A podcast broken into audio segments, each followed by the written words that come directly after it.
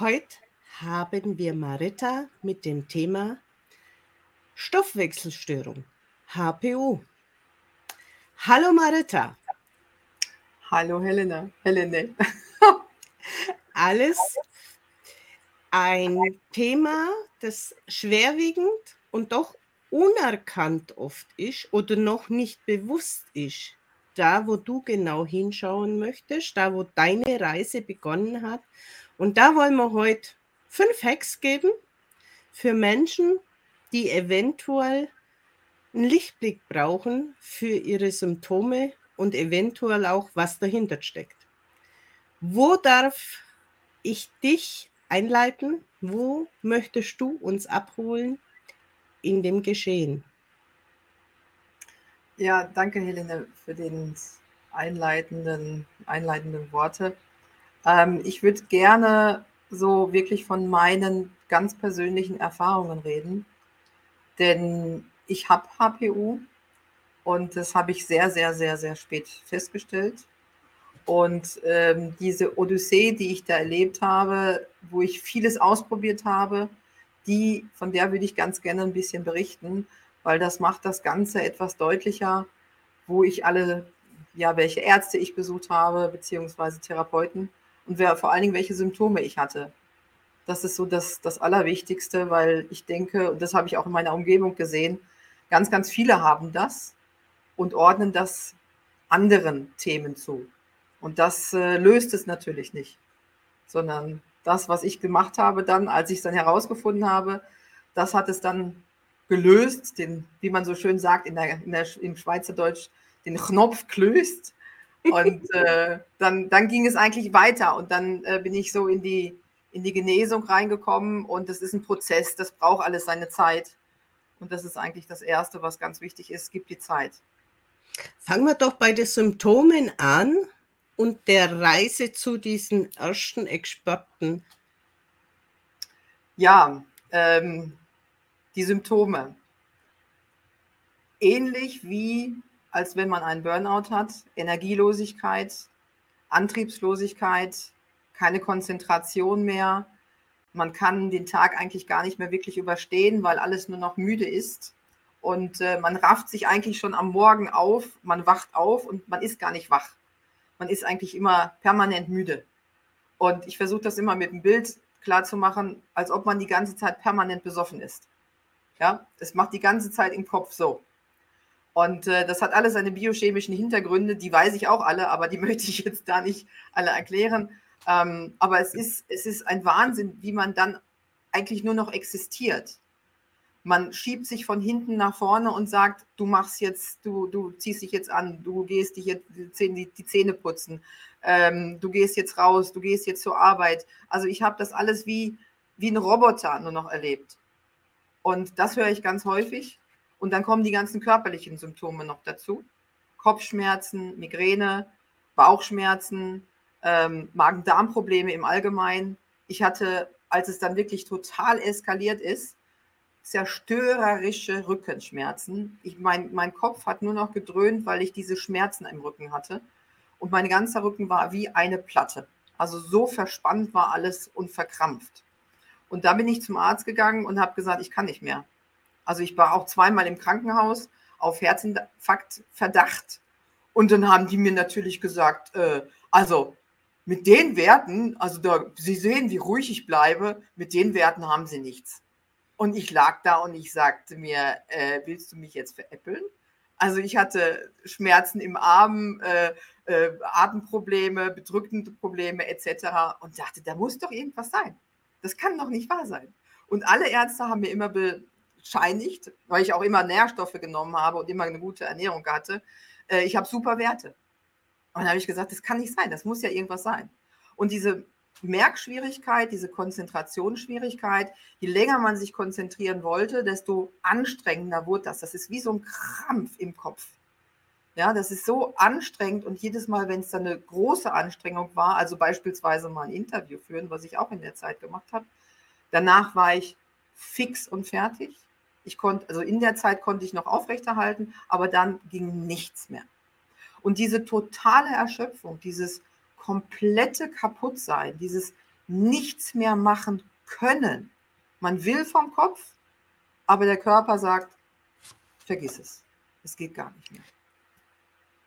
Und da sind halt viele, viele, viele ähm, Symptome immer wieder da gewesen. Also das mit den Rückenschmerzen, dann hatte ich äh, Augenprobleme, dann hatte ich Hautprobleme, dann hatte ich sogar kreisrunden Haarausfall an fünf Stellen. Das ist als Frau, glaube ich, immer so ein richtiges Warnsignal. Und der Friseur hat mir das gezeigt. Ich habe das gar nicht gemerkt. Und das war für mich furchtbar. Das war kurz nach diesem, diesem ähm, Totalausfall, wo ich also wirklich weinend beim Arzt gesessen habe und gesagt habe, äh, ich weiß nicht mehr, was ich tun soll. Und der sagte mir dann, ich nehme sie jetzt aus dem Verkehr. Ich ziehe sie jetzt aus dem Verkehr. Das, das geht nicht mehr. Und ich war noch in diesem Machen und Tun drin, weil man als Roboter ja funktionieren muss. Ne? Man muss arbeiten gehen und man muss einen Haushalt machen und lalala. Ja, und dann habe ich eigentlich angefangen, ähm, so alles nacheinander auszuprobieren, was es da so was? gibt an, an Hilfe von den Ärzten. Aber die Ärzte haben mich nicht wirklich weitergeholfen. Ja.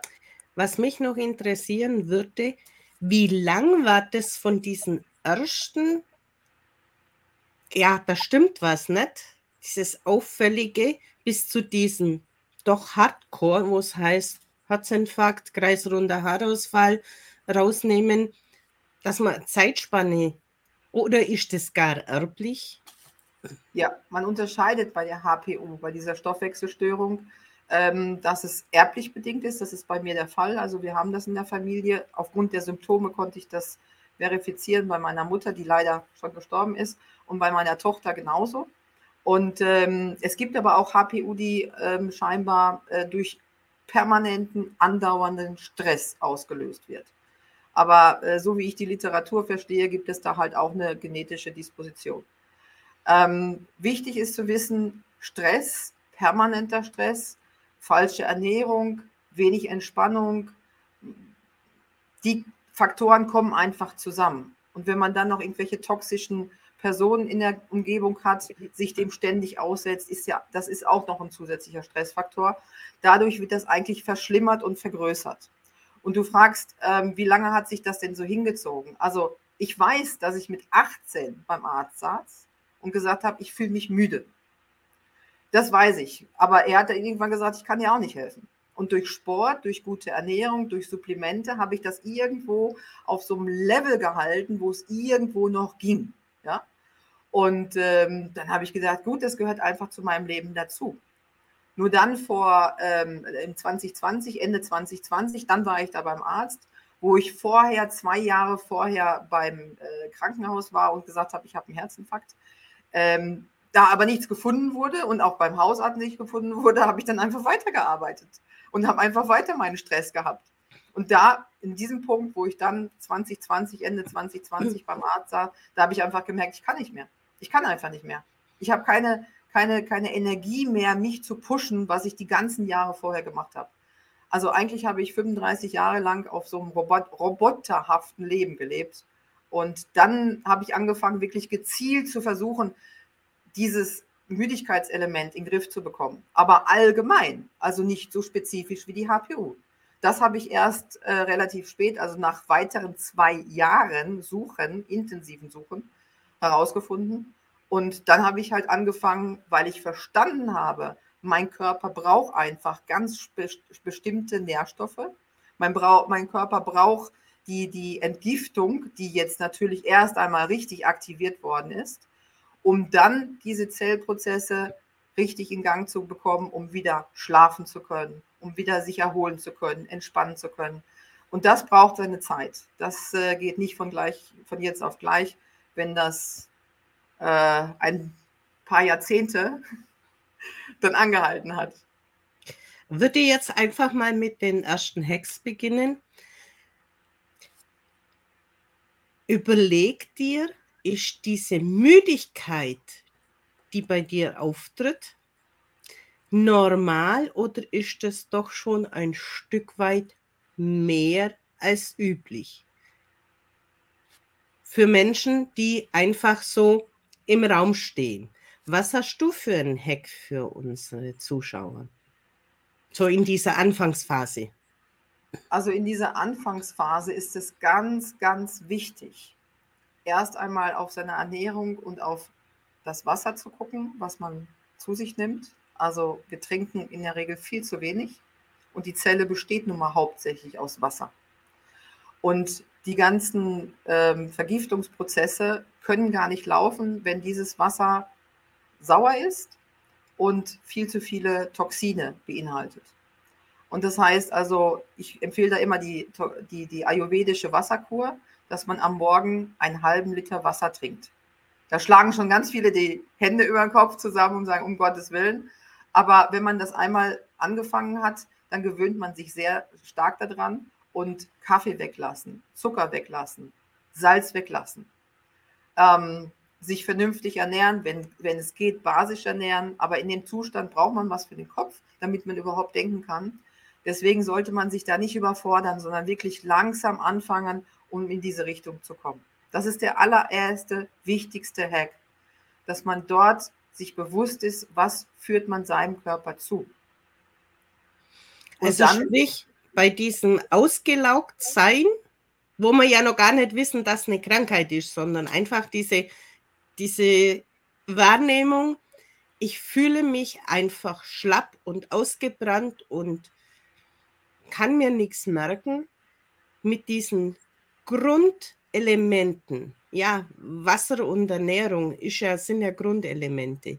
Vielleicht auch ein Stück weit in sich zu fühlen, was tut mir denn gut? Welche Nahrung brauche ich denn gerade? Weil der Körper sagt es einem ja manchmal, wenn ich so einen Hype nach etwas habe, dass vielleicht da gerade ein Mangel ist, wenn es nicht gerade ein Suchtverhalten nach irgendeiner Ernährung ist. Ja.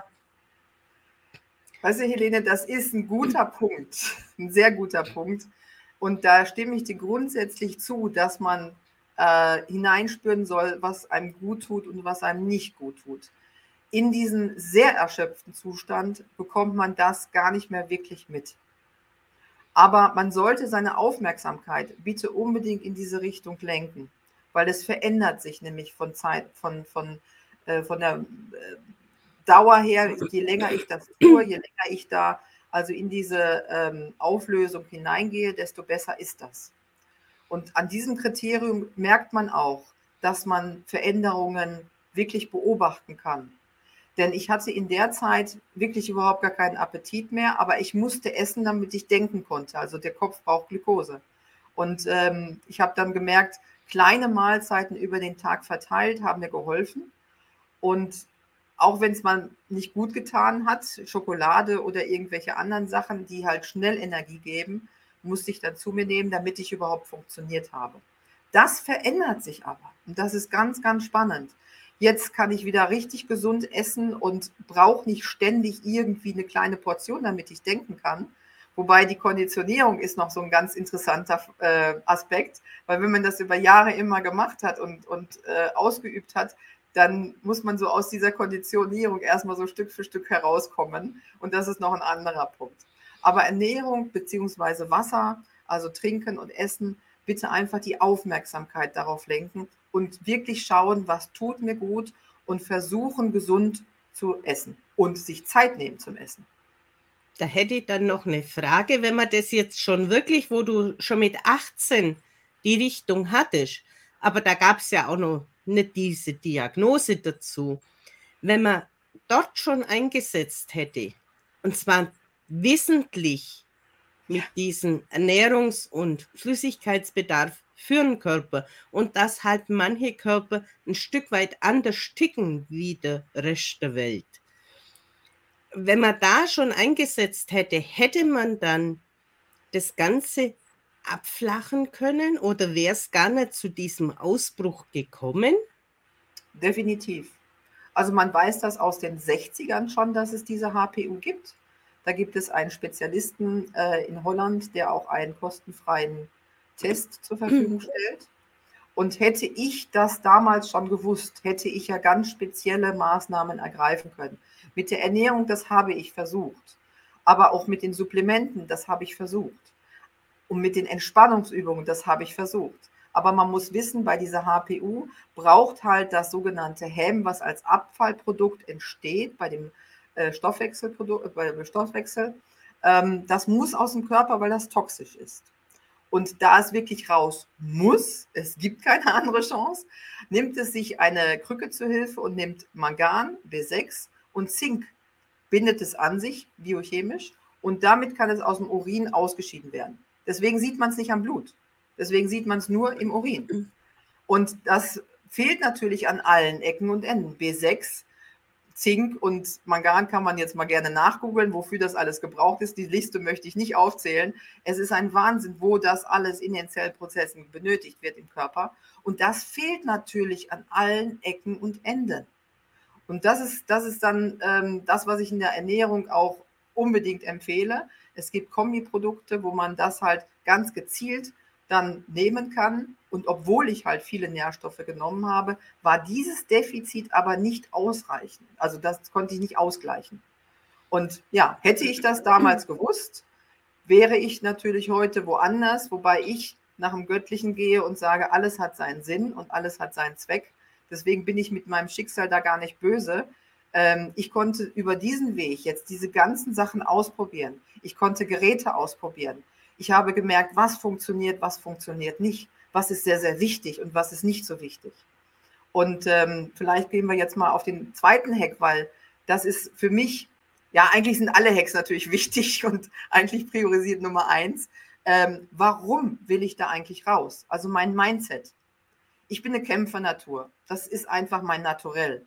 Und wenn ich ein Problem habe oder ein Thema habe, dann sage ich, ich will die Lösung dafür haben. Und ich beiße mich so lange daran fest, bis ich da durch bin und alle Lösungen gefunden habe und meistens sogar die beste Lösung gefunden habe. Und ähm, das habe ich bei mir beobachtet, das sehe ich aber auch bei anderen. Also ich war ja auch in Kliniken, wo ich auch HPUler gefunden habe und die hatten dieses Mindset nicht. Ja, die sind glücklich und zufrieden in dem Schoß der Ärzte und der Therapeuten und fühlen sich da wohl und haben nicht wirklich das Ziel, ähm, jetzt wieder funktionsfähig zu sein, äh, in, in, den, in, den, Arbeitsprozess integriert zu sein oder, oder anderen zu helfen. Und ich habe für mich so den göttlichen Gedanken gehabt und kriege dann auch immer so von den Engeln einen Hinweis, du hast die Lösung gefunden und du konntest das in dieser Situation ausprobieren. Bitte rede darüber und bitte gebe es weiter. Und deswegen habe ich immer wieder gesagt, ich muss weitermachen. Ich muss alles finden. Ich muss jedes Puzzle ausprobiert haben, bis ich das komplette Bild auch wirklich aufmachen kann. Und da ist es so wichtig zu überlegen, für sich ganz klar zu haben, warum will ich gesund sein? Warum will ich aus diesem Zustand raus? Weil das ist ja auch komfortabel, ne? Das machen ja alle für dich etwas. Du bist ja krank. Du kannst ja nicht. Und dann aber du hast ganz viele Hilfe. Aber du hast einen Punkt genannt, der bei sehr, sehr vielen ein wichtiges Kriterium ist, um etwas zu verändern. Du hast gesagt, deine Tochter ist auch involviert. Und sehr, sehr oft machen wir es für Angehörige viel mehr als für uns selber. Da hast du absolut recht, Helene weil das ist auch mein Leitgedanke, was ich habe, muss ich ihr nicht weitergeben und wenn ich was habe, möchte ich zumindest die Lösung finden, weil ja, ich spiele halt mit vielen Dingen gerne und ich komme spielerisch an Lösungen heran. Und sie ist ein anderer Typ. Sie kann nicht diese Lösungen so suchen und finden wie ich. Und das war ein ganz, ganz großer Motivator, auch um zu zeigen, meine, sie wurde in der Schule gemobbt. Sie hat es äh, in ihrer Jugend nicht wirklich leicht gehabt. Und aufgrund halt dieses Defizits, sie ist nicht so sportbegeistert wie ich gewesen und ist relativ schnell in diese, in diese Müdigkeit, in diese Lethargie, in diese ähm, Antriebslosigkeit hineingerutscht. Und wenn man das von außen sieht, kann man das ja auch gar nicht verstehen. Ja, und dann bekommst du viele Abwertungen, viele Bewertungen. Ja, du bist eine Faule und jetzt musst du dir mal ein bisschen in den Hintern treten und das geht schon und mach mal vorwärts und stell dich nicht. Also es kommen einfach viele Bewertungen und das macht ja auch etwas mit einem. Und das tut natürlich als Mutter einem sehr, sehr weh, wenn man das sieht und mitbekommt. Und ich weiß, wie intelligent sie ist und ich weiß, welches Potenzial in ihr steckt. Ja? Und diese Diskrepanz, dass sie halt nicht kann, aber eigentlich könnte, und da habe ich gedacht, ich werde wahnsinnig. Also ich muss die Lösungen finden. Und natürlich habe ich sie jetzt auch mit den ganzen Lösungen ähm, vertraut gemacht.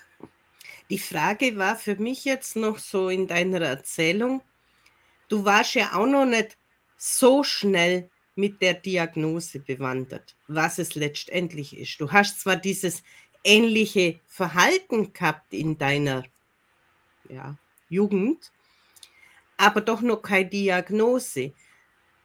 Und ich denke mir, es tut sich viel, viel einfacher, wenn wir dann wissen, es ist diese Ursache. Und diese Ursache kann ich mit XYZ abmindern.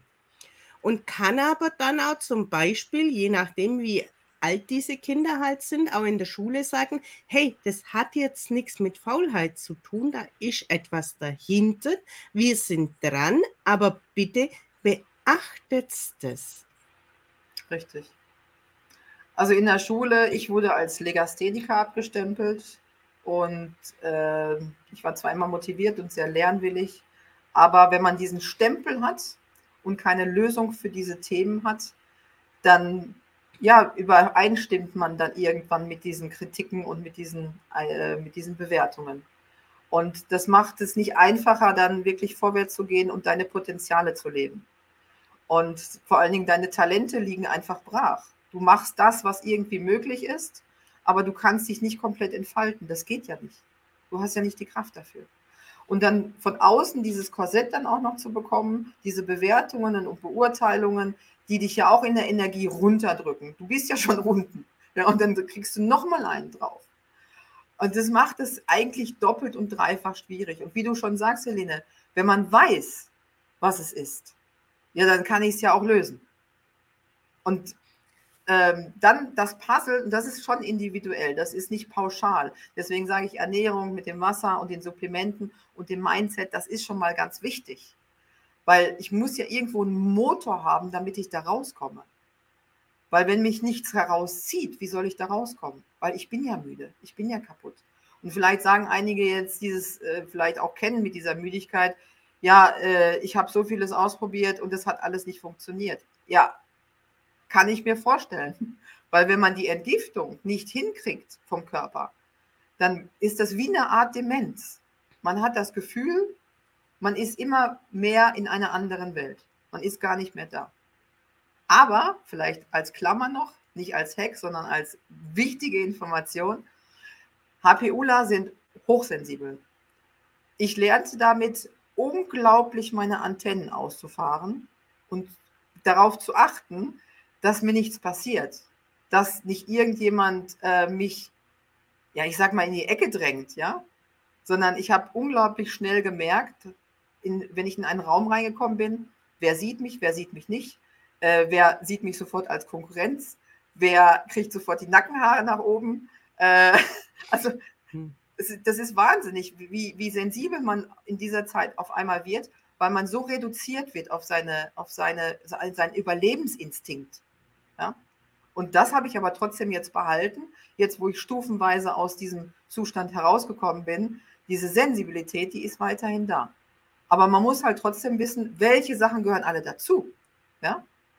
Und wenn man nicht weiß, es gibt spezielle Supplemente, wenn man nicht weiß, man muss die Ernährung gerade kriegen in Richtung basisches Essen und basische Versorgung, viel Wasser trinken. Die Erholung, und das ist vielleicht noch der nächste wichtige Hack, ähm, Entspannung ist wichtig, ja. Aber in dem Zustand kannst du dich gar nicht mehr entspannen. Das ist, das ist irre. Also ich habe geschlafen, aber ich habe nicht geschlafen. Ich habe versucht, Medi zu Meditation, ich habe versucht, Meditationen durchzuführen und ich bin in den Tiefschlaf gefallen, weil ich so erschöpft war. Und auch daran habe ich gemerkt, wie ich langsam herausgekommen bin. Entspannung ist wichtig, aber da muss man in sich fühlen, geht das überhaupt? Funktioniert das überhaupt? Und da empfehle ich persönlich spazieren gehen. Wenn dann Gehmeditation, nicht sitzen. Weil wenn wir in Bewegung sind, wenn wir unseren Körper bewegen, dann bewegen wir auch unseren Geist. Und dann kommen wir auch aus diesem Zustand, aus dieser Situation heraus. Der Körper merkt, es tut sich was, es bewegt sich. Und dann bekomme ich vielleicht auch von außen, also ich bete auch viel, von außen dann Hilfe, ich habe darum gebeten und ich habe auch Hilfe bekommen. Aber da muss man auch hingucken können und auch offen sein und nicht sagen, ach komm, ich mache das schon. Ich kann das schon. Ich kann das trotzdem noch alleine, auch wenn es mir Punkt, Punkt, Punkt geht. Aber ich mache das. Ja? Man muss auch die Hilfe mal annehmen können. Was für mich von ganz zu Beginn schon in den Kopf kam, als du gesagt hast, das Jahr, wo es kritisch wurde, 2020. Mhm. Ja, was hat man denn davor?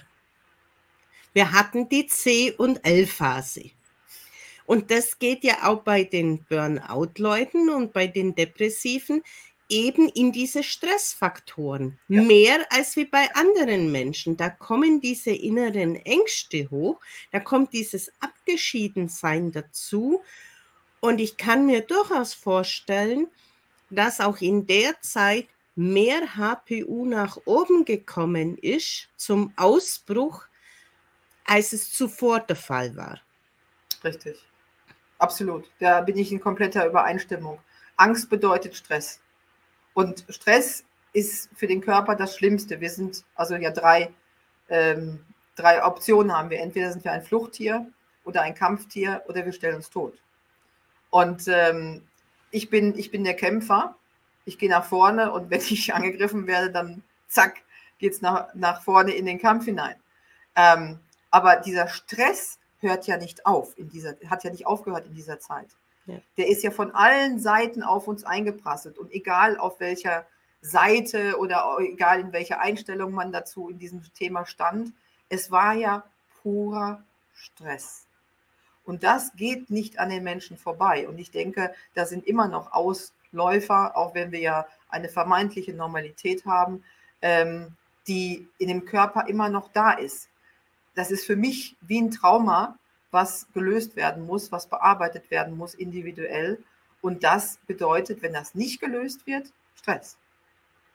Und, und sobald Stress, das Thema wieder aufkommt, und Stress verbraucht natürlich wieder mehr Nährstoffe. Absolut. Und wenn es eh schon im Keller ist und genau. vielleicht da nicht so viel aufgebaut werden kann, weil man ja auch nicht so wieder rausging, weil die Sonne macht ja auch noch sehr, sehr viel an dem Ganzen mit. Erstens mal ist es ein gewisses Glückshormon, wenn man, also zumindest für mich, wenn ich diese Strahlen, dieses Leuchten um mich herum ja. habe, als wie ja. immer nur das dunkle Zimmer.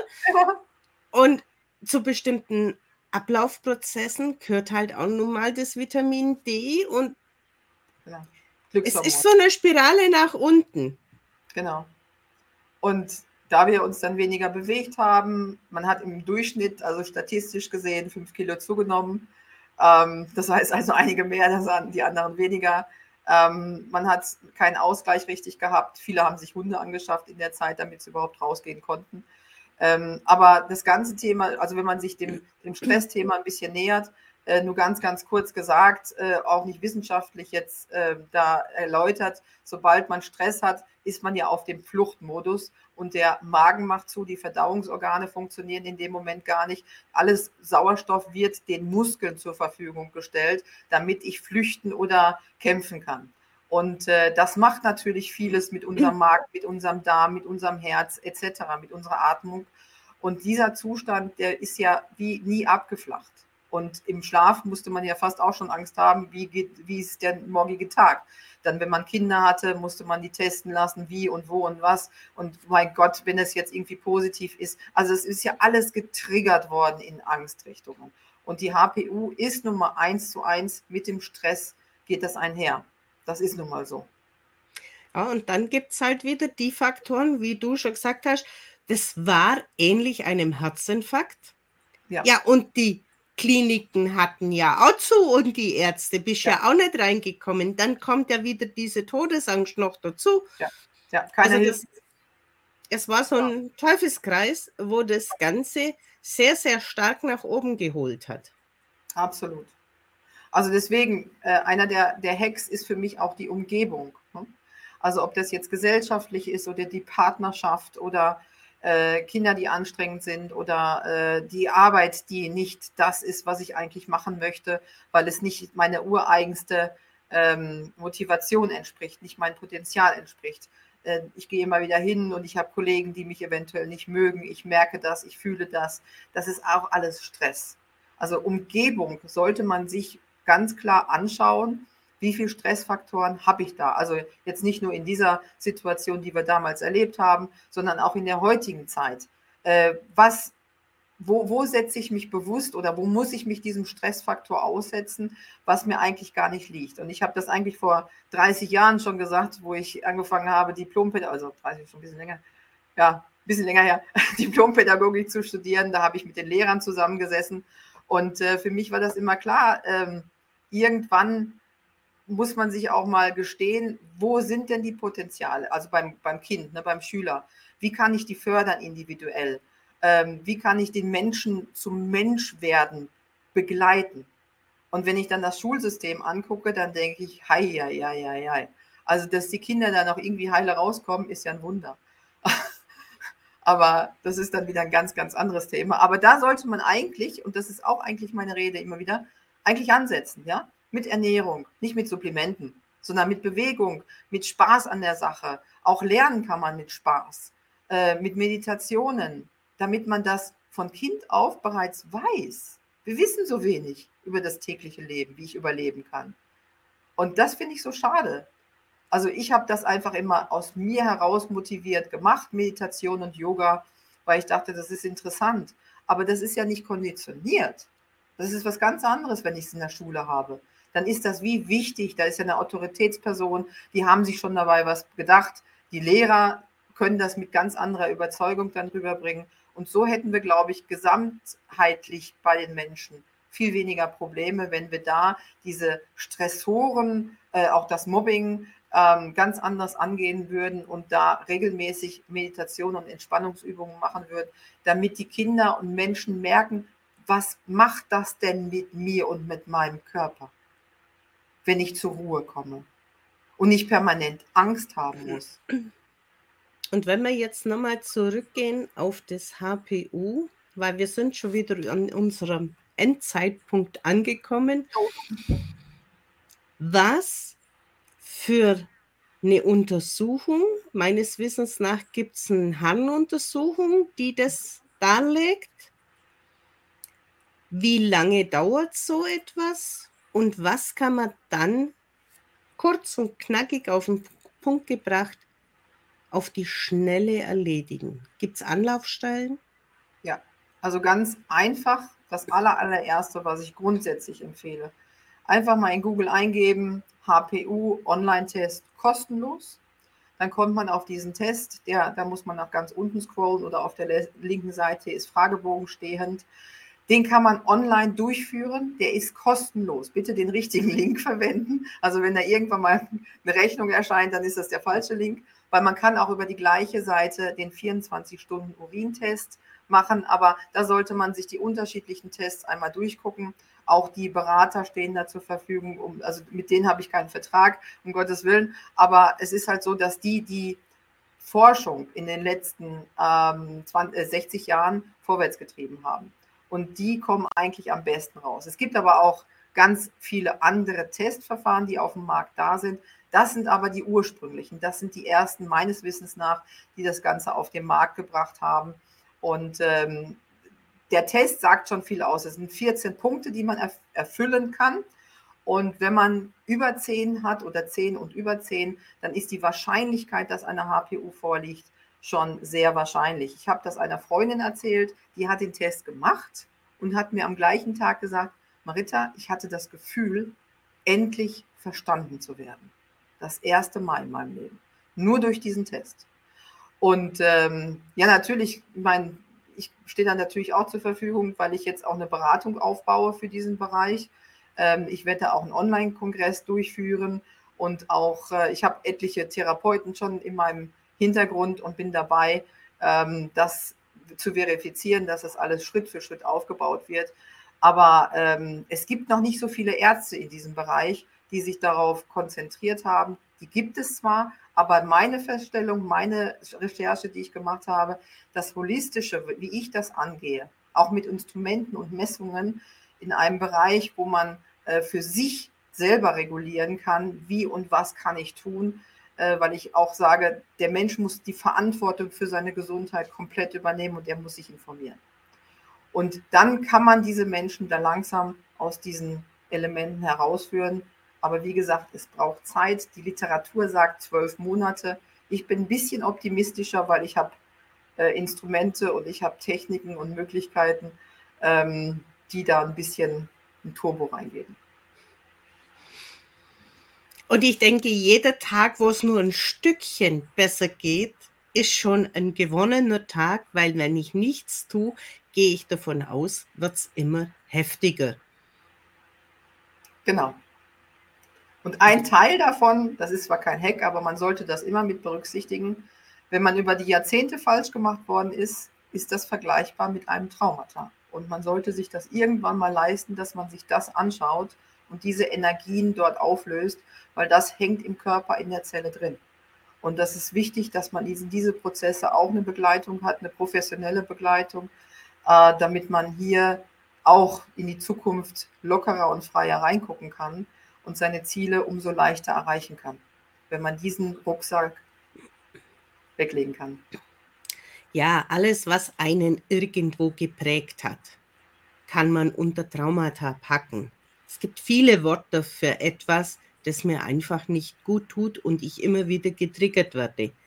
Und klar, wenn ich ein, eine Basis habe, wo ich meinem Körper wieder vertraue, kann der Trigger natürlich auch nicht so ansetzen. Genau. Und ich nenne es immer gern im Modell vom Fahrradfahren lernen, wo man zu Beginn die Stützräder hat. Und je größer das Vertrauen, am Schluss hängt es bloß nur so lummelig da, dass sie halt nur da sind, aber Wert haben sie keinen mehr. Und so sollte eigentlich ja auch ein Therapeut oder ein Mentor oder ein Coach sein. Er sollte dich bemächtigen, irgendwann selber wieder laufen zu können. So ist es und nicht anders. Dafür sollten auch Ärzte und Therapeuten grundsätzlich da sein und nicht ihre Patienten abhängig machen, was ich aber mitunter leider festgestellt habe, weil auf diesem ganzen Weg habe ich viele Ärzte und Therapeuten kennengelernt und sie haben aber alle ihr Bestes gegeben. Also sie haben es versucht, das muss man auch sagen. Gut, aber du konntest, Du konntest halt entscheiden, geht es mir dabei besser oder nicht. Ein anderer hat das Gefühl und das Vertrauen zu seinem Körper erst gar nicht. Der nimmt halt das, was man ihm gibt, in der Hoffnung, es wird schon richtig sein. Und du hast halt deine Fähigkeiten dazu gehabt und hast ausgelotet, das bringt jetzt mehr und das bringt jetzt weniger. Und hast dich selbst verantwortlich dem gestellt. Ja, wie man das so schön sagt, aus dem Schopf, aus dem Sumpf gezogen, weil da war ich definitiv drin. Aber man kann es nur selber machen. Und die Begleiter, die ich auf diesem Weg hatte, ich hatte, also habe immer noch teils natürlich Ärzte und Therapeuten.